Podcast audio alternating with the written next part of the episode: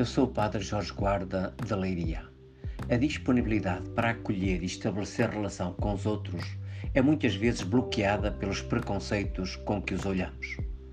Essas ideias resultam, por um lado, das palavras desfavoráveis que circulam no ambiente e, por outro, de um conhecimento inexistente ou parcial. Só o encontro amigável e o diálogo permitem desfazê-las, dando-nos uma visão mais positiva dos outros. Pelo seu exemplo e as suas palavras, Jesus elimina os nossos preconceitos, levando-nos a respeitar os outros e a não ceder à impaciência ou ao desejo de vingança. Isto mesmo nos mostra a passagem do Evangelho de São Lucas, capítulo 9, versículos 51 a 56, que escutamos na liturgia de hoje. Jesus inicia a sua peregrinação para Jerusalém, onde irá sofrer a sua paixão e morte sendo levado deste mundo para Deus seu Pai. Envia então mensageiros à sua frente que deviam preparar-lhe hospedagem numa aldeia de samaritanos. Estes eram inimigos dos judeus e viam como aos olhos o culto praticado por eles em Jerusalém. Por isso recusam receber Jesus. Irritados com esta rejeição, os discípulos Tiago e João sentem o desejo de vingança Perguntam então a Jesus se quer que mandem descer fogo do céu para destruir quem os não quis receber.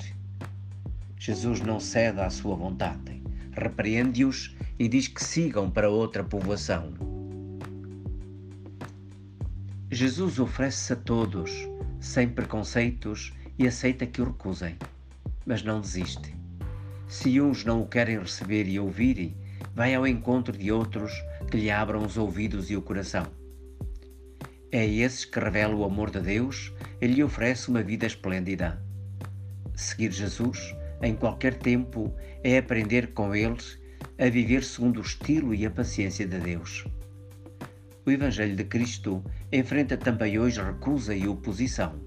Porém, ao verdadeiro discípulo está proibida toda a impaciência, dado que esta, mais do que zelo amoroso, mostra pouca fé e representa um obstáculo para um testemunho autêntico sobre ele. Queres viver e agir como cristão autêntico? Então, como Jesus, faz da tua vida uma peregrinação em direção a Deus e ao encontro dos irmãos em humanidade, sem receio das adversidades e sofrimentos.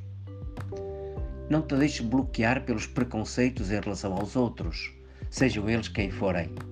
Escuta as palavras de Jesus e procura pô-las em prática.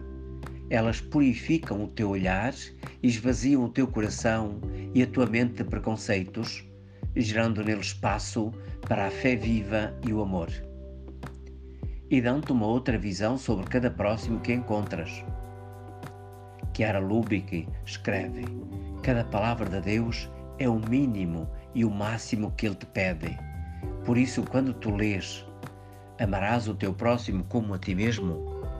Tens a lei fraterna da máxima medida. Agarra então este desafio. Não te deixes bloquear pelos preconceitos. Ama o teu próximo como a ti mesmo.